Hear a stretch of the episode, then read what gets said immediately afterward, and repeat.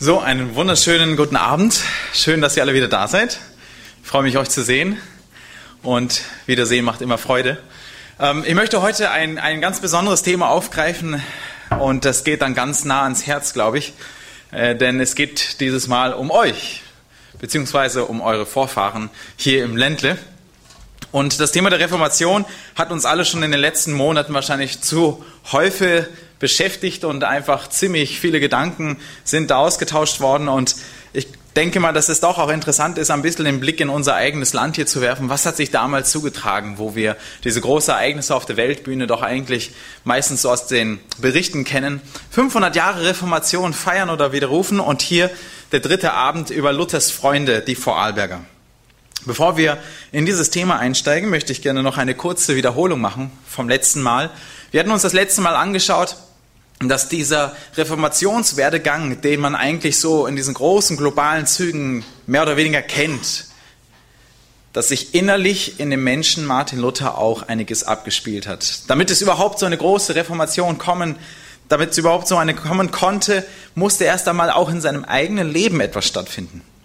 Und ich habe gerne das Bild hergenommen wie bei einer Schwangerschaft. Den Tag der Geburt, den 31. Oktober 1517 quasi, der ist jedem bekannt, aber vor jedem Geburtstag kommt auch ein langer Prozess, nämlich des Wachsens. Und so manches Mal sieht man es auch bei einer Schwangerschaft, die voranschreitet. Zu Beginn sieht man nicht so viel, aber es tut sich schon sehr viel. Und da wächst dann der Bauch auch mit der Zeit bei einer Frau und irgendwann macht sich das bemerkbar und irgendwann passt es nicht mehr. Es muss rauskommen. Und so möchte ich gern dieses Bild hernehmen. Denn wenn wir über Martin Luther und über diesen großen Tag, der die Welt veränderte, sprechen, da haben wir letztes Mal gesehen, dass es eigentlich einen inneren Werdegang brauchte, dass Martin Luther das ebenso erfahren konnte. Das hat angefangen damals auf seiner Suche nach Sinn im Leben, nach der Suche nach Wahrheit, nach Gerechtigkeit, falls es die überhaupt gibt, eine zuverlässige Grundlage. Und da kam natürlich auch das spätmittelalterliche Gottesbild, was geprägt war von der damaligen Zeit eines äh, richtenden Jesus Christus, vor dem man Angst hatte. Als er dann zum Priester geweiht wurde, Martin Luther, damals schon dann auch als Mönch, wo er ins Kloster ging, merkte er selber, dass er eigentlich einen großen Schrecken und eine große Angst davor hatte und gar nicht in diese Priesteraufgabe hineinkommen wollte. Geschweige denn die erste Messe zu halten. Denn es war einfach ein sehr, sehr hohes Ziel, diesem Gott würdig zu sein und er war sich absolut nicht würdig. Doch die Bibel gab ihm Trost und eine neue, einen neuen Blick für die Angelegenheiten und auch für die Frage des Glaubens. Und so wurde er durch seinen Mentor auch, damals Staupitz, sein Beichtvater im Kloster, wurde er ermutigt, die Liebe Gottes zuzulassen. Die Liebe Gottes kennenzulernen in seinem Leben. Und das machte einen großen Unterschied in ihm. Staupitz sagte zu ihm, Martin, Gott zürnt dir nicht, sondern du zürnst Gott. Und viele Male musste er immer wieder merken, wie es ein Auf und Ab war in seinem eigenen Leben. Aber Stück für Stück lernte er aufgrund der unterschiedlichen Orte und Etappen seines Lebens diesen Gott, Jesus Christus, die Rechtfertigung durch den Glauben erst wirklich kennen. Das führt ihn auf unterschiedliche Etappen nach Erfurt ins Kloster, später nach Rom, weil er dort eine Reise machen musste und dort fing er schon an, so manche Dinge auch seiner eigenen Kirche in Frage zu stellen, weil er merkte, man versucht irgendwo den Menschen irgendwo die Reue zu umschiffen. Der Ablasshandel sprudelte dort, aber nicht nur dort, sondern auch in Wittenberg. Und sein Anliegen war es, zurück zu den Quellen zu kommen.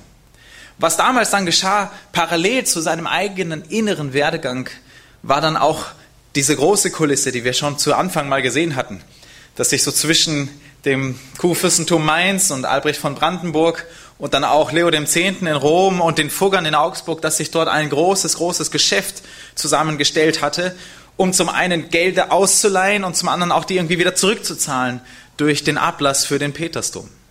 Das war natürlich alles von den hohen, oberen geistlichen Leitern so vorprogrammiert, aber als Martin Luther dann diesen Ablass, den Missbrauch des Ablasshandels entdeckte und dagegen mit seinen 95 Thesen anging, da erschütterte es nicht nur die Fachwelt, sondern auch prinzipiell die gesamte Kirche.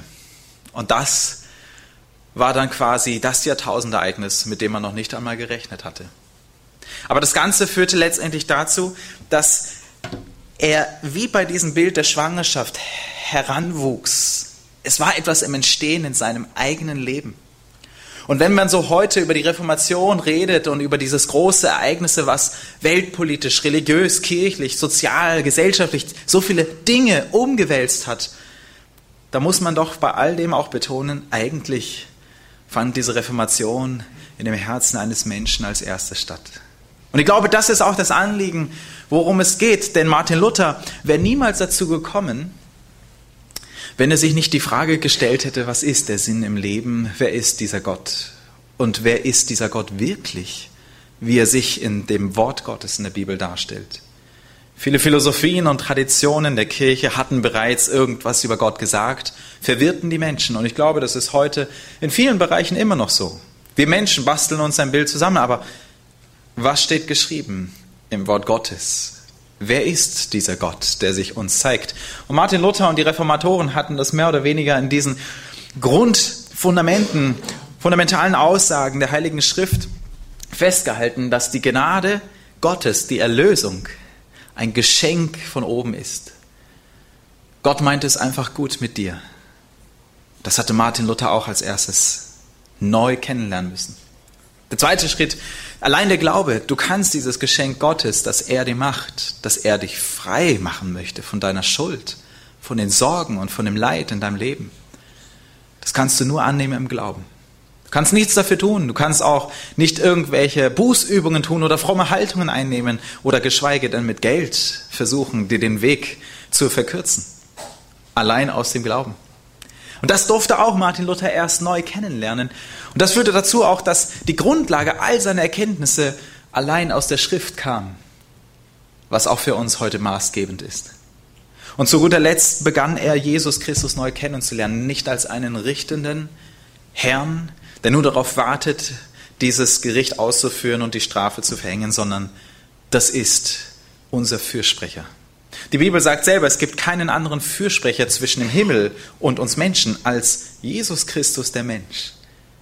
Auf diesem Werdegang wurde Martin Luther reif im Glauben, würde ich sagen. Er wuchs im Glauben. Und dazu bekam er auch diese Kraft des Evangeliums, die Freiheit der Vergebung. Und das machte aus ihm einen neuen Menschen. Deswegen hatte er dann auch diesen Mut, weiter voranzugehen und so kam es dann erst zu diesen großen, bahnbrechenden Ereignissen der Reformation. Somit nehmen wir uns dieses Bild einfach vor Augen, wie bei so einer Schwangerschaft. Irgendwann kommt neues Leben. Und das hatte uns jetzt geprägt, das letzte Mal, letzte Mal, wo wir uns dieses Thema angeschaut hatten, der Tag, der die Welt veränderte, der 31. Oktober 1517. Heute allerdings machen wir jetzt einen Wechsel zurück in die Landschaften, die uns allen wohl bekannt sind. Luthers Freunde, die Vorarlberger. Dieses Thema, das hat mich selber sehr interessiert und ich muss ehrlich sagen, ich bin äh, eigentlich davor in Unkenntnis darüber gewesen, dass Vorarlberg eine so bedeutsame Rolle in dieser ganzen Geschichte gespielt hat. Ich weiß nicht, ob ihr euch davor schon mal mit diesem Thema beschäftigt hattet. Ich muss ehrlich gestehen, ich nicht. Ich habe dann mir die Mühe gemacht, ich bin dann nach Bregenz in die Landesbibliothek gegangen und habe mir dann in dem Bibliothekskatalog alle Literaturnachweise und alle Bücher angeschaut, die irgendwas zu diesem Thema bringen. Saß dann stundenlang dort in der Bibliothek, habe gelesen und gelesen und gelesen und mir dann noch so einen Stapel Bücher mit nach Hause genommen und weitergelesen und konnte es nicht glauben, was eigentlich damals sich hier abgespielt hat. Ich glaube, es ist auf alle Fälle der Rede wert und deshalb heute Abend dieses Thema in dieser Vortragsreihe. Wir werfen unseren Blick zunächst einmal nach Feldkirch. Wir schreiben also das 16. Jahrhundert. Und das 16. Jahrhundert, in dem Martin Luther lebte und wirkte, hatte natürlich auch Auswirkungen auf Vorarlberg. Feldkirch, könnte man sagen, hatte in dieser Zeit so die Blütezeit, den Höhepunkt seiner Entwicklung erlebt. Und zwar, Feldkirch lag an einer ganz bedeutsamen Stelle geografisch. Und wenn man sich das einmal anschaut, wird man schon auch wissen und merken, warum. Vielleicht könnt ihr euch jetzt ein bisschen orientieren. Hier mal von einer ähm, Reliefkarte äh, Europa mit Deutschland und die Alpen haben wir hier im Süden, also im unteren Teil des Bildes. Wo liegt Feldkirch? So ungefähr nach der Orientierung. Hier unten sehen wir das ein bisschen schwammig. Hier unten liegt Feldkirch. Schön eingebettet im Rücken der Bergen, quasi schön behütet und geschützt. Da fühlt man sich einfach wohl. Und Feldkirch liegt nun hier an einer so bedeutsam strategischen Stelle. Feldkirch ist im 16. Jahrhundert eine Hochburg des Humanismus. Und man muss dazu Folgendes sagen, Feldkirch ist in Vorarlberg das zentrale, das Zentrum des Humanismus. Wenn wir also die Städte vergleichen, Bregenz, Dornbirn, Feldkirch, Bludenz im 16. Jahrhundert, dann waren diese anderen Städte im Vergleich zu Feldkirch nicht bedeutsam. Denn wenn es um den ähm, wissenschaftlichen Standard und die Forschungen anging, so war Feldkirch ganz, ganz maßgebend. Es war das Handelszentrum zwischen dem Norden, nämlich Deutschland, und im Süden, südlich der Alpen, was liegt dort? Italien. Mit anderen Worten, das ganze Aufkommen des Humanismus spricht zurück zu den Quellen. Wir wollen forschen, wir wollen entdecken. Das, was damals aufgebrochen ist, das kam von Italien aus dem Süden hoch über die Alpen. Und noch bevor es Mitteldeutschland erreichte, wurde Feldkirch davon betroffen.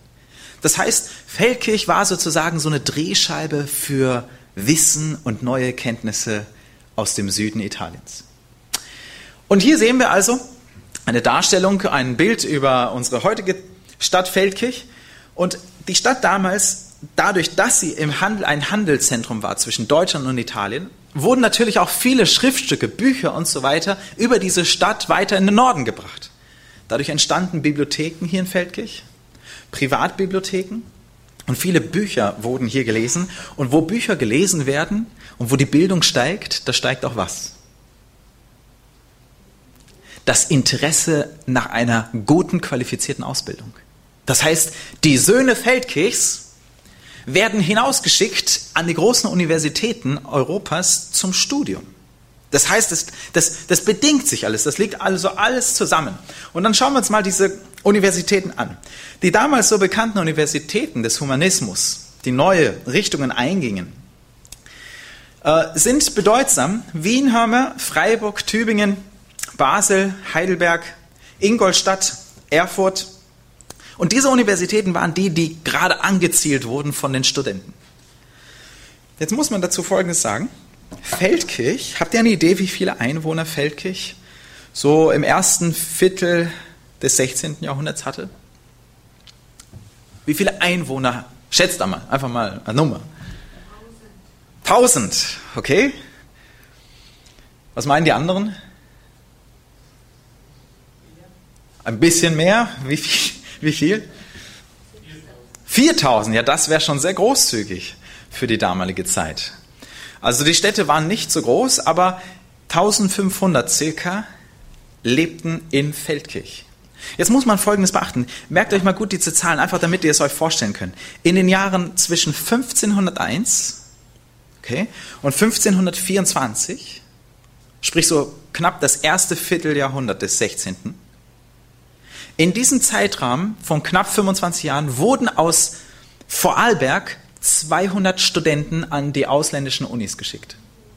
Okay, 200 Studenten aus ganz Vorarlberg. Jetzt ratet mal, wie viele von den 200 aus Feldkirch kamen. 150 Studenten ungefähr von den 200 Vorarlbergern kamen aus Feldkirch. So, das merkt ihr schon, da merkt ihr schon, wie Feldkirch eigentlich eine ganz bedeutsame Rolle gespielt hat. Und die gingen nun an diese Universitäten, auch nach Italien, nach Bologna oder Pavia. Und das besondere Auffallende ist allerdings, dass jetzt von diesen 150 Studenten, die hier aus äh, Feldkirch kamen, dass fast ein Drittel von denen auf welche Uni gegangen ist? an die frisch neu gegründete Universität Wittenberg. Wittenberg, die Universität, wurde von dem Kurfürst Friedrich dem Weißen im Jahre 1502 gegründet. 1502, jetzt merkt euch mal, 1502 wird hier eine Universität in Wittenberg gegründet. Und ihr seht schon, wie weit weg vom Fleck diese Universität liegt. Inmitten der anderen bedeutsamen Universitäten, die auf dem Weg liegen, wird Wittenberg jetzt allerdings von ein Drittel der Studenten Feldkirchs besucht. Das ist schon verwunderlich, oder? Man kann sich jetzt die Frage stellen, warum ist das so? Zum einen war Wittenberg hatte Wittenberg nicht so hohe Studiengebühren, die waren nicht so hoch wie bei anderen, es war eher günstig, aber was interessant ist und was wahrscheinlich ein großer Aspekt war, warum Wittenberg so anziehend war, ist, dass Wittenberg immer mehr, immer mehr Forschung der Schriften, der Grundtexte äh, vorangetrieben hat. Sowohl im humanistischen Bereich bekam Wittenberg einen ausgezeichneten Ruf, als auch später im theologischen Bereich, nämlich durch wen? Durch Dr. Martin Luther. Und Dr. Martin Luther und seine Vorlesungen, die wurden so bekannt über die deutschen Grenzen hinaus, dass so viele Studenten auch aus unterschiedlichen Ecken kamen, um ihn zu hören. Interessant, ein Drittel der Studenten in diesem ersten Vierteljahrhundert gehen nach Wittenberg. Fast ein Drittel. Schauen wir uns noch ein bisschen weiter die Geschichte an. Nun, Wittenberg wird also stark besucht. Und somit wird Feldkirch eigentlich eine ganz entscheidende Stadt inmitten des Netzwerkes Europas der humanistischen Städte. Feldkirch ist ein Name. Den kennt man einfach. Und somit kennen sich dann auch viele Leute aus dieser kleinen Stadt mit dem Namen Martin Luther. Jetzt muss man ein bisschen hineinschauen in das Ganze, wenn wir über die Studenten reden. Ähm, an, der, an der Bibliothek habe ich gesehen, da gibt es so ein Buch, wo eine, eine Auflistung ist von Namen. Da sind unterschiedliche Namen derer, die dorthin gegangen sind nach Wittenberg. Und dort findet man ein paar interessante Namen und dazu dann auch interessante Unterlagen. Jetzt muss man sich das so vor Augen führen. Zum einen gab es natürlich Studenten, die aufgrund humanistischer Studien hingegangen sind an die Unis und auch nach Wittenberg. Sprich, Geisteswissenschaften, Naturwissenschaften. Und hier sind einige Namen, die wir zu nennen haben. Und zwar, Johannes Ben Hardy ist der erste, den wir uns anschauen wollen von den zwei, die aufgrund humanistischer Studien hinausgegangen sind nach Wittenberg. Johannes Ben Hardy ist geboren in Schlins bei Feldkirch. Hat auch einen Bruder, den wir uns, werden wir uns auch gleich anschauen. Und Johannes Ben Hardy, der geht dann seinen Weg und wird in Wittenberg Professor für Physik und für Rhetorik. Und dort passiert etwas, er lehrt und während er lehrt, hat er natürlich auch die Aufgabe, andere Dinge zu schreiben in seinem Bereich. Und Erasmus von Rotterdam, der ja auch der große Humanistenfürst war zu der damaligen Zeit und sehr bekannt und berühmt, da schreibt nun Johannes Bernhardi einen Kommentar zu einem der Schriftstücke von Erasmus von Rotterdam. Er schreibt einen Kommentar, der so bekannt wird, dass egal wo Erasmus zitiert wird mit diesem einen Schriftstück, dass im Zuge dessen immer, wer zitiert wird? Johannes Benhardi, ein Vorarlberger. Mit anderen Worten, hier kommen jetzt auf einmal einige aus dem Ländle, die auch auf eine ganz hohe Ebene bekannt werden und erwähnt werden. Johannes Benhardi ist der erste, den ich erwähnen möchte. Und er wird dann später auch ein großer Anhänger in der protestantischen Bewegung, allerdings im naturwissenschaftlichen Bereich, schreibt auch einige geistliche Stücke, ähm, Werke, aber hauptsächlich der naturwissenschaftliche Bereich sind die, die ihn prägen. Ein zweiter Name, den ich einfach hier erwähnen möchte, ist Georg Achim von Lauchen. Ein interessanter Name von Lauchen und bekommt später einen anderen Namen, nämlich Retikus. Habt ihr schon mal den Namen gehört? Vielleicht hier oder da schon einmal? Eventuell sogar auch schon mal in der Schule. Dieser Vorarlberger, der wird geboren 1514. Das ist drei Jahre vor dem Thesenanschlag. Er wird dann jugendlich, macht seinen Werdegang. Da ist die Reformation dann schon richtig im Gang. Und er geht dann auch seinen Weg nach Wittenberg. Zu der Zeit allerdings ist Wittenberg schon eine verbotene Universität in den österreichischen Erblanden. So, das heißt, er geht trotz des Verbots aus Feldkirch hinaus nach Wittenberg, studiert und lehrt später dort. Und seine Forschungsreisen, die bringen ihn auf unterschiedliche Wege. Und einer dieser Wege, der führt dann hin zu einem Ort, der heißt Frauenberg. Und dieser Frauenberg, dieser Ort Frauenberg, der liegt im heutigen Polen. Und dort begegnet er niemand anderem als Nikolaus Kopernikus. Den Namen haben wir schon einmal gehört, oder? Und hier passiert etwas. Nikolaus Kopernikus, der bringt eine neue Weltwende mit sich aufgrund seiner wissenschaftlichen Erkenntnisse. Nämlich welche? Nämlich, dass nicht die Erde der Mittelpunkt ist, sondern was? Die Sonne. Und dass nicht alles sich um die Erde kreist, sondern sich alles um die Sonne kreist. Und hier kommt das Bedeutsame dran. Äh, Retikus war der einzige Schüler von Kopernikus. Kopernikus hatte keinen anderen Schüler gehabt. Und Retikus hört das Ganze und bringt diese Kenntnis mit nach Wittenberg und spricht darüber. Natürlich ist das seine Sparte der Naturwissenschaften, es wird gehört, okay, aber erst später in Nürnberg wird das Ganze veröffentlicht Und zwar so veröffentlicht, dass das eigentlich eine neue Wende mit reinbringt. Es wird sozusagen die Geburt des heliozentrischen Weltbildes, die Sonne im Mittelpunkt. Ausgehend von Kopernikus, aber sein einziger Schüler war Retikus und das war ein Vorarlberger. Und der bringt das in den Wittenberger Kreis und wird dadurch ein ganz bekannter Mann. Und so wenden wir uns einfach mal diesen Personen zu und wir sehen, dass sie unterschiedliche Qualitäten und Fähigkeiten mitgebracht haben und dass die Vorarlberger eine bedeutsame Rolle gespielt haben, äh, zum einen in der geistlichen, aber auch in der naturwissenschaftlichen Welt. Und hier ein Blick nochmal zurück in die, ähm, in, die, in, die, in die Stadt Wittenberg. Ich habe diese Fotos jetzt im Frühjahr gemacht, wo ich dort war. Hier sehen wir die Universität Leukorea das heutige Gebäude, damals, wo sozusagen die Hochschule in Wittenberg war, und hier, hier ist ein Schild, ein, eine, eine, eine Tafel angebracht an der Wand. Und wenn ihr das vielleicht erkennen könnt, sehen wir hier auf der linken Seite verewigt die Wittenberger Universität, Lehrer und hier Studenten. Und unter den Lehrern haben wir jetzt einige Lehrer und schaut mal, wer hier erscheint.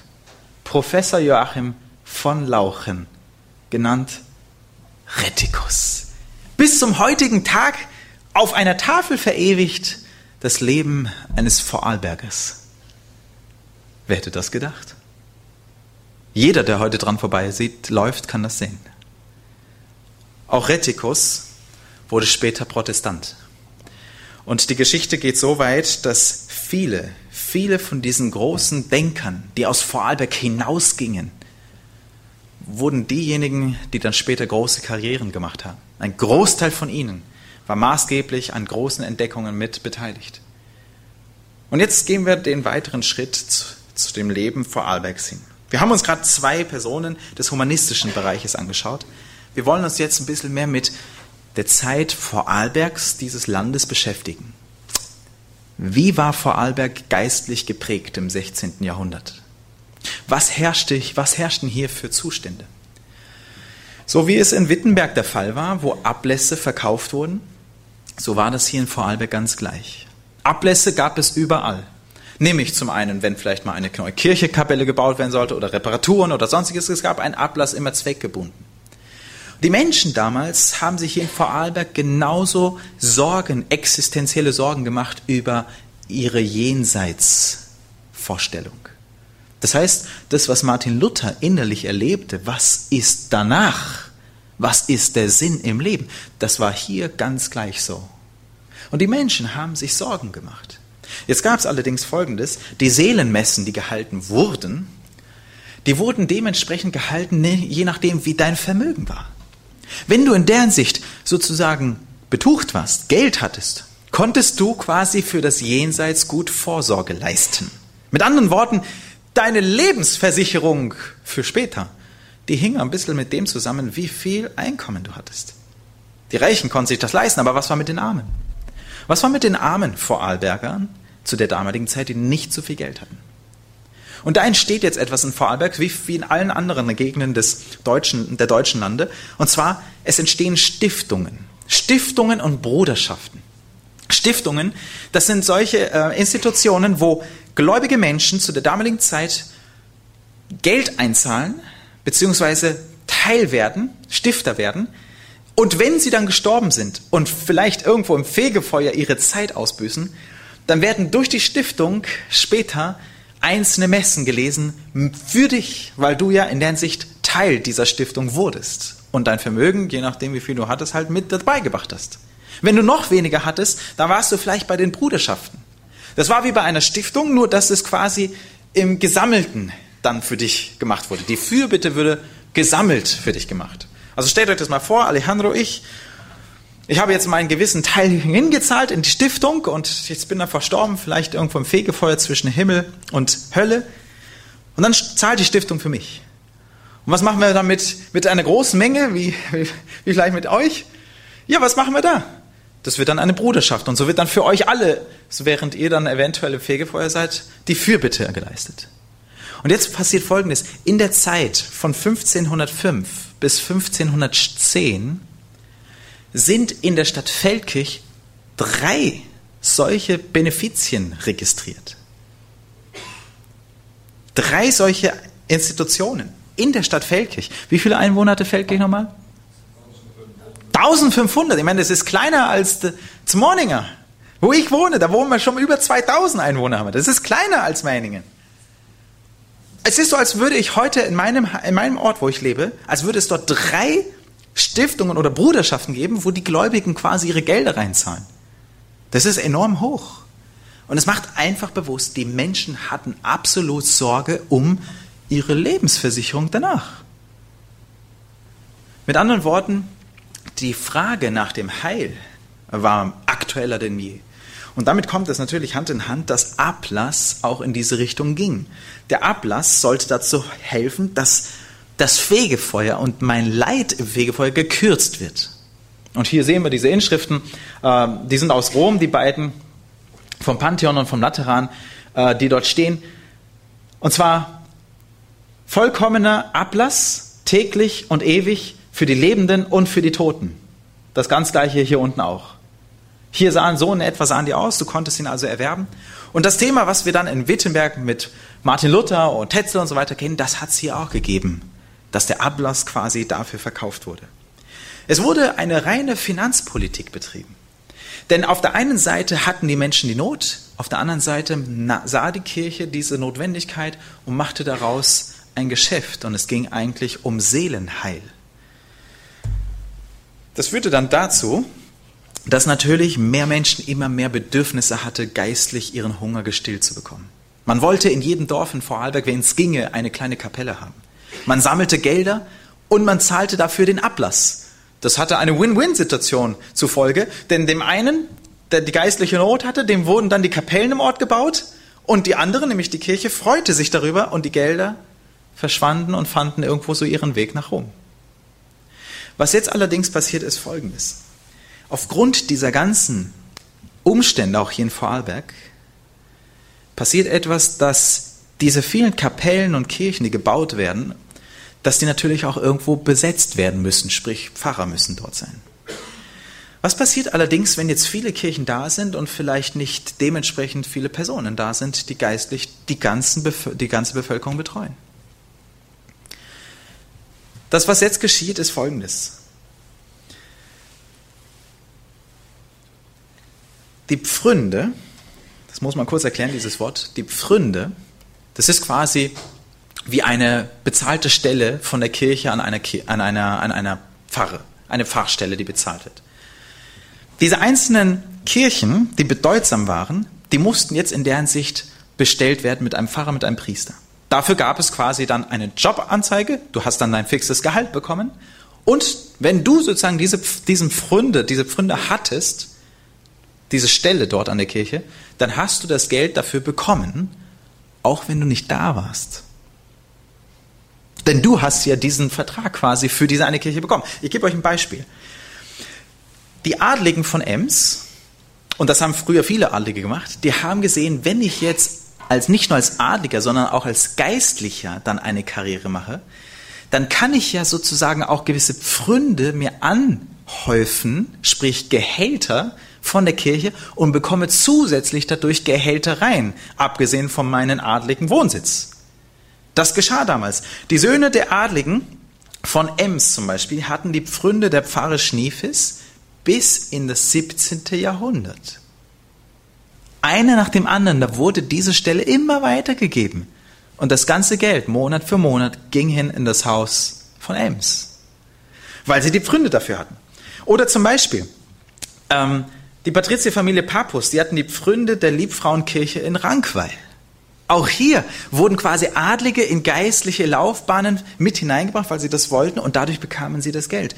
Ein anderes Beispiel, ein Christoph Metzler, den wir gleich hören werden nochmal, der hatte eine Pfründe, Pfründenjagd, sprich eine, eine Akkumulation, eine Häufung von diesen Pfründen äh, gelebt. Und zwar war er der Bischof von Konstanz, er hatte die Pfründe von Eck im Wald, er hatte das Domkapitel von Chur und das Domkapitel von Konstanz. Sprich, diese ganzen, ich sag mal so, Stellen gingen auf einen Namen zurück. Alle diese Gehälter gingen auf eine Person, aber er konnte ja nur an einem Ort sein. Ich kann ja nicht zur gleichen Kur, Konstanz und Eck gleichzeitig sein. Und wenn ich in der Hinsicht dann nur an einem Ort war, was passiert mit den anderen Orten und den anderen Kirchen und Gemeinden unter Bevölkerung? Ein geistlicher Hunger macht sich breit. Vielleicht gibt es ein paar Hilfspfarrer, die dann da sind, aber die Befriedigung im Volk war nicht da. Sie waren total unzufrieden über die Zustände. Und das führte dazu, dass natürlich die Untertanen klagten. Die Seelsorge litt größtenteils und dadurch kam es zu großen Problemen, sogar zum richtigen, man sagt dazu, zu der damaligen Zeit, zu richtigen Pfaffenhass. Vom Volk heraus, weil keiner da war, sich um sie sorgte. Und das Geld lief einfach in andere Kanäle. Diese ganzen Geschichten prägten nun Vorarlberg im 16. Jahrhundert. Und jetzt möchte ich hier zwei Personen rausgreifen, die in der Zeit der Reformation, in dieser Zeit von Vorarlberg interessante Geschichten geschrieben haben.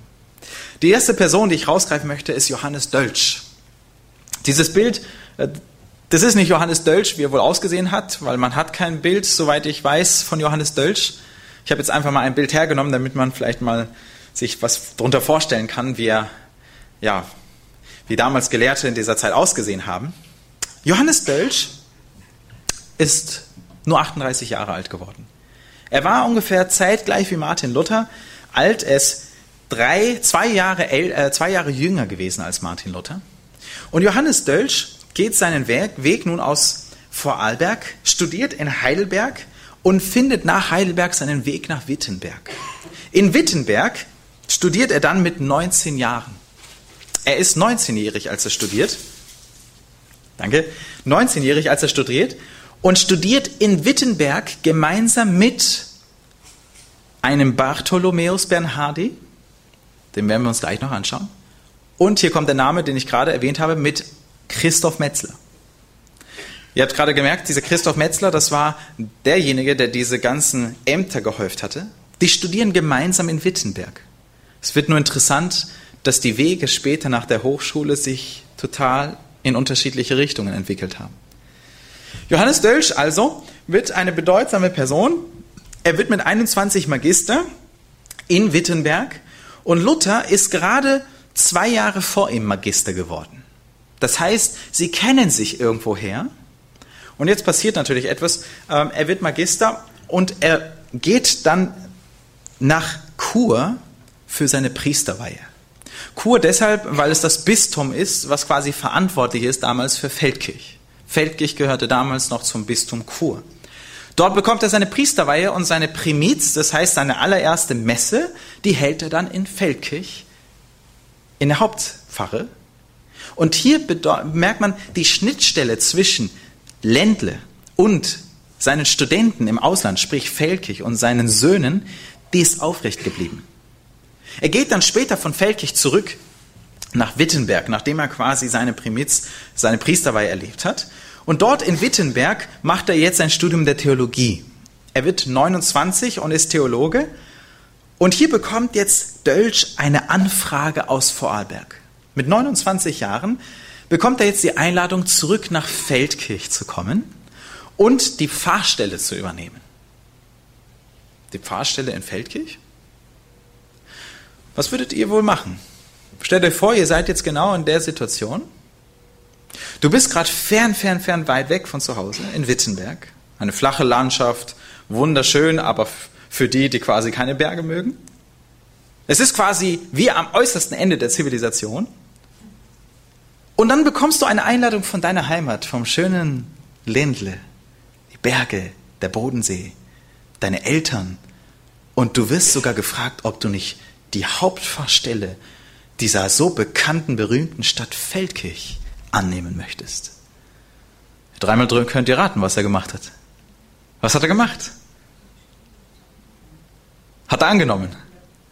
Er war am Überlegen, ob er zurück nach Feldkirch geht, denn es war ihm lieb, zu seinen Eltern zu kommen. Und genau auf dem Weg, wo er unterwegs war in deutschen Landen, kommen, mit, kommen ein paar Freunde zu ihm und sagen, Mensch, Johannes, Schau, stell dir vor, was in Wittenberg, was du da alles noch tun kannst. Du hast eine solch gute Karriere hingelegt. Und er überlegt sich's und bleibt in Wittenberg. Ähm, ich habe ähm, ein Schriftstück darüber gelesen von einem äh, Jesuiten, der das Leben von Johannes Dölsch auch aus seiner Perspektive betrachtet und der an dieser Stelle sagt, das war der Schritt und der Moment, der ihm zum Verhängnis geworden ist. Natürlich aus der Perspektive, deswegen muss man historische Quellen immer aus der Perspektive derer erkennen und lesen, wer sie schreibt oder wer referiert und darüber berichtet. Jetzt schauen wir uns das aber an. Johannes Dölsch bleibt in Wittenberg und er macht weiter hier seinen Werdegang. Das heißt, Feldkirch, diese Stadt, seine Heimat, lässt er zurück. Und er übernimmt nicht die Pfarrstelle in, Wittenberg, in Feldkirch, sondern bleibt in Wittenberg. Und hier passiert jetzt Schritt für Schritt etwas Beeindruckendes. Die Universität, dort wo er studierte, ruft ihn jetzt mehr Verantwortung zu übernehmen.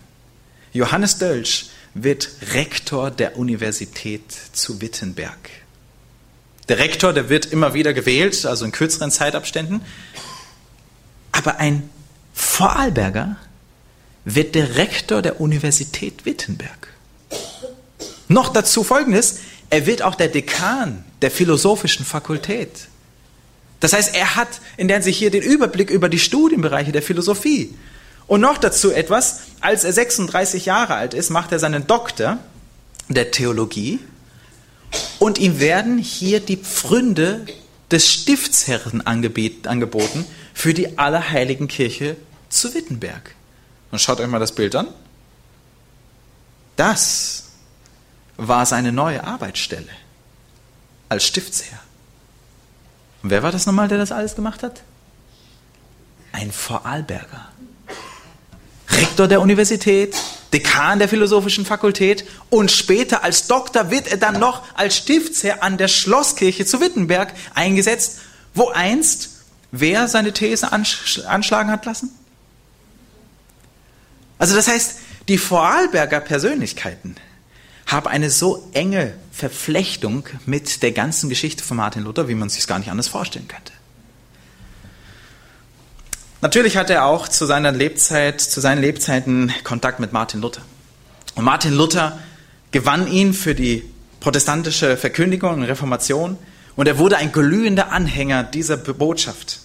Er war einer der engsten Gefolgsleute von Martin Luther und er war so eng mit ihm zusammen, dass Johannes Eck, der Gelehrte aus Leipzig, der gegen Martin Luther einmal in einer Disputation in Leipzig gegen ihn wetterte, dass Johannes Eck diesen Dölsch so wahrnahm, dass er den Dölsch zusammen mit Luther und Karlstadt auf die Androhung des Papstes namentlich mit draufgenommen hat.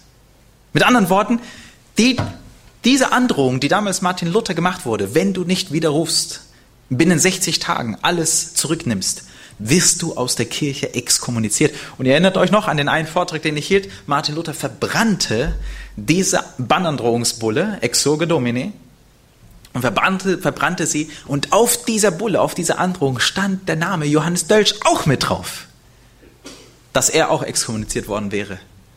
Und da könnt ihr euch vorstellen jetzt, wie eng diese Menschen, diese beiden auch zusammengearbeitet haben, dass er sogar namentlich dort drauf erwähnt wird. Er wird nicht nur Dekan der philosophischen Fakultät, Dölsch wird auch Dekan der theologischen Fakultät mit 36 Jahren im Jahre 1521. Überlegt mal ganz kurz, was geschieht im Jahr 1521? Wo befindet sich Martin Luther zu der Zeit? Reichstag zu Worms? Verurteilung von Martin Luther? Die Reichsacht wird über ihn verhängt und er wird gekidnappt und auf die Wartburg gebracht. Das heißt, jetzt schaut euch mal diesen globalen das Setting an. Während Martin Luther auf die Wartburg in sein Exil geschickt wird und er quasi zum Abschuss frei, vogelfrei erklärt wird, und in Wittenberg quasi die Frage ist, wer wird hier die Stellung einnehmen? Nimmt wer die Stellung ein an der Theologischen Fakultät als Dekan? Ein Vorarlberger. Wer hätte das gedacht? Dass während die einen quasi in Bedrängnis sind, auf einmal hier diese bedeutsamen Personen, Vorarlberger, die Leitung in Wittenberg mit übernehmen. Also da denke ich mir schon, also für jeden Vorarlberger Hand aufs Herz, oder? Das ist eine bedeutsame Geschichte. Und Johannes Dölsch der hatte zwar auch seine Herausforderungen mit Martin Luther gehabt, es gab immer wieder Dinge, die zwischen ihnen auch zu klären waren und wo sie auch unterschiedlicher Meinung waren. Es hat zum Schluss vielleicht auch ein Zerwürfnis gegeben, je nachdem, wie man es interpretiert und sieht. Aber in den Grundzügen der Reformation waren sie sich eines Sinnes. Sie teilten die Grundanliegen. Johannes Dölsch, aus der Heiligen Schrift haben wir gelernt, dass alles außer dem Wort Gottes, das allein ewig, der Eitelkeit unterworfen ist. Er war dem Wort Gottes verpflichtet, als reformatorischer Prediger, Theologe und Gelehrter. Sein Name ist so bekannt geworden, dass er auch auf den Index gekommen ist. Und man muss dazu das erklären. Der Index ist eine, eine, eine, eine, eine Frucht oder eine Entwicklung, ein Produkt der, des Konzils von Trient, von der Inquisition. Die Inquisition hatte sich dann damals bei dem Konzil von Trient damit beschäftigt, wie gehen wir mit der Reformation jetzt um? Und der Index ist dann ein Schriftstück gewesen, was in Rom rausgebracht wurde, auf den, auf das dann alle Namen und auch alle Bücher verzeichnet wurden, die sozusagen zum Ablehnen sind, die ketzerisch eingestuft werden. Und hier gab es unterschiedliche Klassen. Und zwar gab es hier erste Klasse, zweite Klasse und dritte Klasse. Und könnt ihr mal raten, welche Klasse war Dölsch? Dölsch war erste Klasse. Aber nicht erste Klasse in der ÖBB. Also nicht falsch verstehen. Dölsch war erste Klasse im Index. Und zwar absolut ketzerisch zu verurteilen in seinen Schriften und in seiner Person. Da waren zum Beispiel auch andere Leute wie Luther, Melanchthon, Erasmus von Rotterdam. Das waren alles Leute erster Klasse. Und schaut euch das an. Hier einfach das Verzeichnis. Habt ihr den Namen gefunden? Den Index geht man in, einfach alphabetisch durch und dort siehst du alle Namen, die damals als ketzerisch eingestuft wurden. Johannes Dolchius Felkirchensis, schön lateinisiert, um dadurch die die Frucht des Wissens auch im Namen mit auszudrücken. Ein Name nach dem anderen. Aber das, was das hier darstellt, ist eigentlich traurig. Denn es zeigt, wie man damals solche Menschen, die sich auf das Wort Gottes gestützt haben und die die reformatorischen Gedanken, sola gratia, sola fide, sola scriptura, solus Christus, die das hochhielten, wurden verurteilt als Ketzer und abzulehnen. Dölsch starb recht früh, mit 38 Jahren. Aber Gott hatte ihn gebraucht für ein großes Werk und ist einer der großen Wegbereiter für die Geschichte Vorarlbergs. Schauen wir uns noch die zweite Person an, im geistlichen Bereich, und zwar Bernhardi, Bartholomäus Bernhardi. Geboren in Schlins, der Bruder von Johannes Bernhardi, und Bartholomäus Bernhardi findet auch seinen Weg in deutschen Landen. Und zwar seine erste Stelle, wo er dann interessante Personen kennenlernt, ist Eisenach. Sagt mir noch mal bitte ganz kurz, wo ihr noch mal die Stadt Eisenach in eurer Erinnerung kennt, wo ihr sie, wo ihr sie einordnet. Nicht Geburtsort von Martin Luther, sondern dort verbringt er seine Kindheit. Und später dann auch seine Teenie-Zeit und später dann geht er an die Universität Erfurt. Aber hier in Eisenach passiert Folgendes. Bartholomäus Bernhardi, der geht mit zwölf Jahren von zu Hause weg nach Eisenach und besucht die Lateinschule. Mit wie vielen Jahren? Was habt ihr mit zwölf gemacht? Was machen denn unsere Teenies heute mit zwölf? Unsere die Kids in, in unserer Gemeinde, was machen die Leute mit zwölf heute? Sandkasten. Sandkasten spielen? nee, nee, ich glaube nicht Sandkasten. Die meisten Zwölfjährigen, die ich hier und da mal sehe, entweder Fußball spielen oder? Kennt ihr das?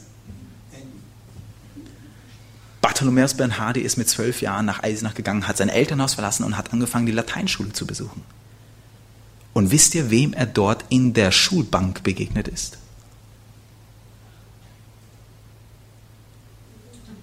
Dreimal könnt ihr raten.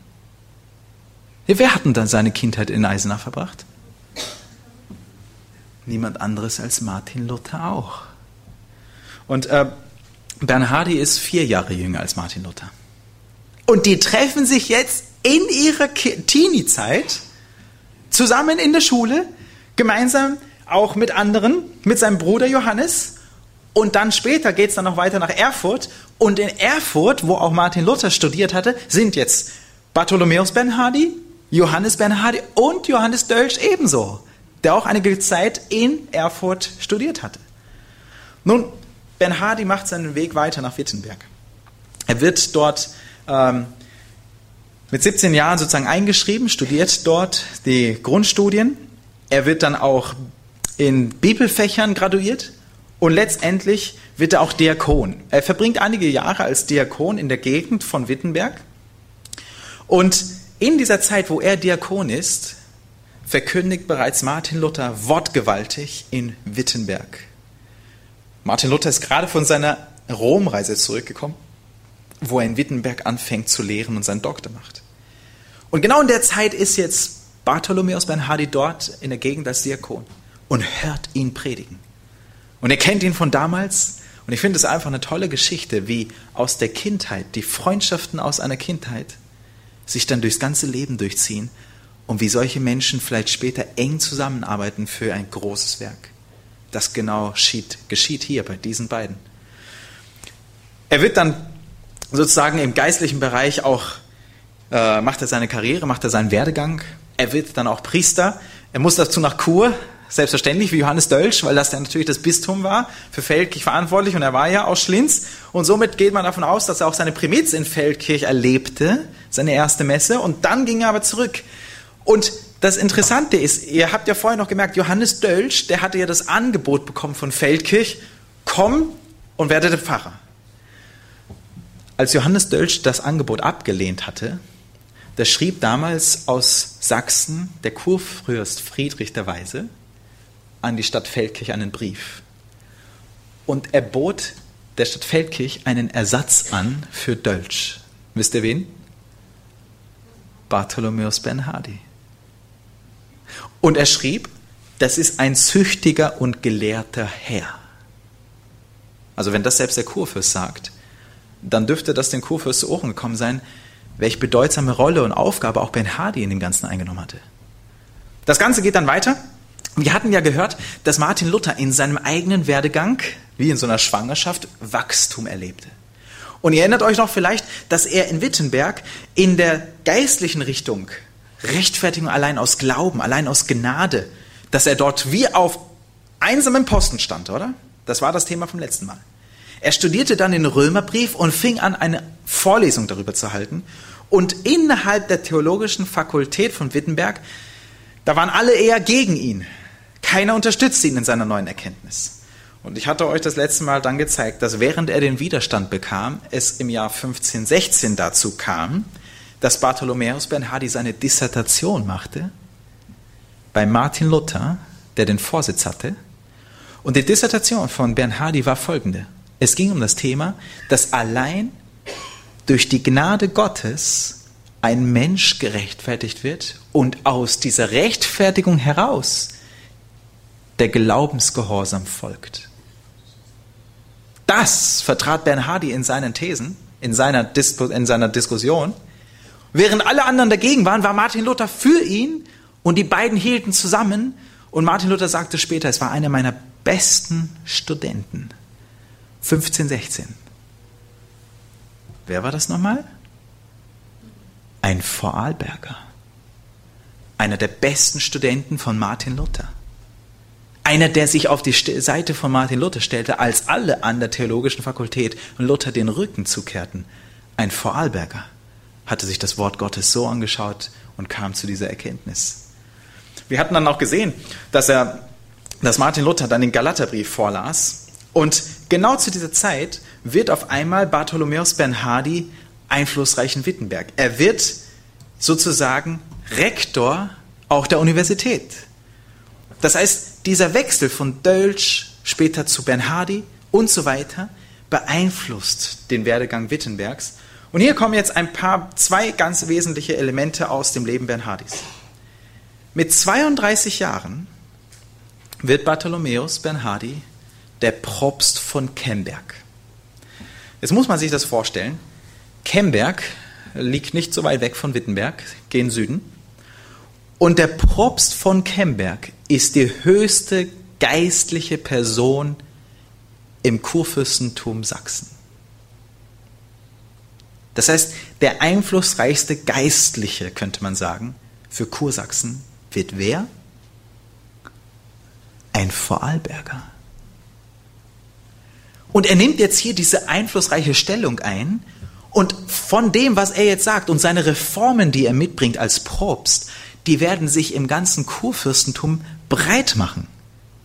Nicht nur die theologische Fakultät prägte er mit Luther gemeinsam, sondern jetzt auch die geistliche Entwicklung Kursachsens als Propst. Und dann kommt es zu dem großen Ereignis, was ihn eigentlich so berühmt machte und das eigentlich alle, alle Grenzen brach. Und zwar genau in der Zeit, wo Martin Luther in der Wartburg war, kommt es zu diesem Ereignis. Was seht ihr denn auf dem Bild? Okay, ein paar Namen, ein paar. Hier unten, Dr. Martinus Luther, Bernhardus, Herzog zu Sachsen. Und was geschieht hier? Es wird Hochzeit gefeiert. Wer heiratet hier bitte? Der Propst von Kemberg. Wer war nochmal der Propst von Kemberg?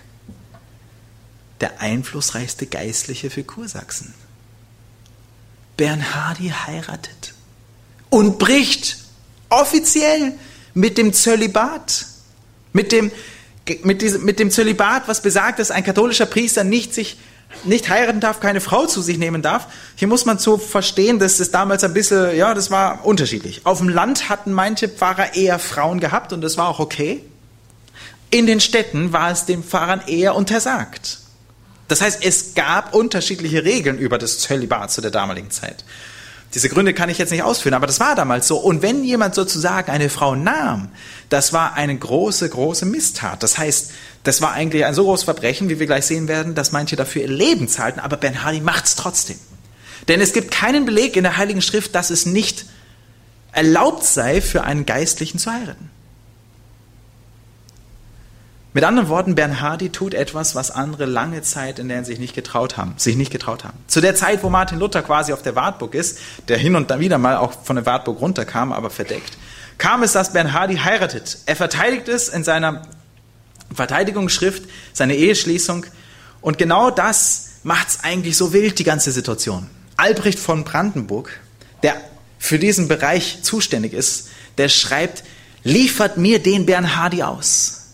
Und das, was man dem Albrecht von Brandenburg zurückschreibt, ist, du, wie schaut es eigentlich aus mit deinen ganzen unehelichen Kindern und deine ganzen ähm, Mätressen, mit denen du da zusammenlebst? Und äh, der Kurfürst hat ihn nicht ausgeliefert. Denn es war damals eigentlich allen bekannt, dass die hohen Geistlichen viele uneheliche Kinder hatten und viele Mätressen um ihren Hof herum. Einfach nur, damit ihr wisst, dass das aber nicht, sich nicht so einfach war.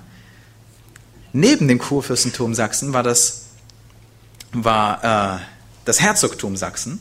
Und dort hatte ein Priester namens Jakob Seidler ebenso geheiratet in demselben Jahr im Dezember nach Bernhardi und dafür wurde er hingerichtet. Das heißt, die Geschichte ist gar nicht so ungefährlich gewesen, aber der Kurfürst hat ihn geschützt. Und in der Bibel lesen wir folgendes im 1. Timotheusbrief 3. Das ist gewisslich wahr, wenn jemand ein Bischofsamt begehrt, der begehrt eine hohe Aufgabe. Ein Bischof aber soll untadelig sein, Mann einer einzigen Frau, nüchtern, maßvoll, würdig, gastfrei, geschickt im Lehren, kein Säufer, nicht gewalttätig, sondern gütig, nicht streitsüchtig, nicht geldgierig, einer, der seinem eigenen Haus gut vorsteht und gehorsame Kinder hat in aller Ehrbarkeit. Also ein Bischof soll was? Seiner Frau gut vorstehen, steht in der Heiligen Schrift. Und bevor er noch die Kirche gut führen kann, soll er erst einmal bei seinen Kindern anfangen. So steht es geschrieben in der Grundlage der Urchristen. Gottes Wort an uns heute und auch damals. Denn wenn jemand seinem eigenen Haus nicht vorzustehen weiß, wie soll er für die Gemeinde Gottes sorgen? Er muss aber auch einen guten Ruf haben bei denen, die draußen sind, damit er nicht geschmäht werde und sich nicht fange in der Schlinge des Teufels. Zusammengefasst, was Ben hier tut, ist, er verlässt sich lieber auf ein Wort Gottes als Vorbild für seine ganzen Gemeinden und für die Kirche, als sich einer kirchlichen Tradition, die überhaupt keine biblische Grundlage hat, zu verpflichten. Auch Bernhardi findet seinen Weg auf die Liste der Unerwünschten. Der Index erwähnt auch ihn. Gehen wir ins Alphabet zum Buchstaben B, finden wir auch seinen Namen. Habt ihr ihn gefunden? Hebmeier, Balthasar Passimonte und Baptista Lastemios, Bartholomäus Conformi und Bartholomäus Bernardi. Auch das zeigt, dass man nicht erfreut war, dass Menschen sich nach dem Wort Gottes gerichtet haben in erster Linie. Es ging um ein großes kirchliches System. Viele andere Reformatoren kamen auch auf diese Liste, Bußer oder Bullinger und wie sie alle heißen. Verewigt ist bis zum heutigen Tag der Vorarlberger am Tische des Herrn. Dieses Bild ist in Dessau, gemalt von Lukas Kranach dem Jüngeren. Und es ist quasi die Abendmahlszene mit den Reformatoren. Und dieses Bild ist interessant, denn es zeigt, die Reformatoren sitzen mit dem Herrn Jesus an einem Tisch, um das Wort Gottes aufzurichten. Martin Luther hier, Melanchthon hier und andere. Habt ihr ihn gefunden? Wo ist Bernhardi? Da sitzt er. Ein Vorarlberger. Inmitten der Kreis der Reformatoren am Tisch des Herrn. A Feldkircher. Das ist einer von, von uns hier aus dem Ländle. Und es geht mir gar nicht darum, dass ich Menschen jetzt hier irgendwie hoch besonders hervorheben möchte, sondern ich, es geht mir darum, was für ein Vorbild haben sie uns hinterlassen. Die Geschichte von Feldkirch hat eine Geschichte bis heute. Wenn man da hineintaucht in die unterschiedlichen Lebensgeschichten, merkt man, es ist ein Aufruf eigentlich an unsere Zeit. Bludenz. Würdet ihr gern wissen, was sich im Bludenz abgespielt hat? dann müsst ihr das nächste Mal kommen. Denn die Zeit heute, heute reicht nicht mehr. Aber das nächste Mal werden wir uns ein bisschen mit Bludenz beschäftigen. Aber was ich zusammenfassend festhalten möchte, ist, Vorarlberg hatte Menschen hervorgebracht, die eng mit der Reformation verwoben waren. Es waren Freunde von Martin Luther. Es waren Menschen, die sich dem Wort Gottes verpflichtet gefühlt haben. Mehr als irgendeiner Tradition von Menschen. Und ich frage mich ganz ehrlich, was würden wir heute sagen? Wo wirst du dich in dem Ganzen wiederfinden? Welche Entscheidung wirst du treffen in deinem Leben, wenn du vor die Entscheidung gestellt wirst, dem Wort Gottes zu folgen oder vielleicht einer menschlichen Tradition, selbst wenn sie christlich geprägt ist, selbst wenn sie vielleicht christliche Züge hat? Ich möchte von dem Beispiel dieser Vorarlberger lernen. Und zwar möchte ich lernen, dass es mehr gilt, Gott an erster Stelle zu stellen als den Menschen.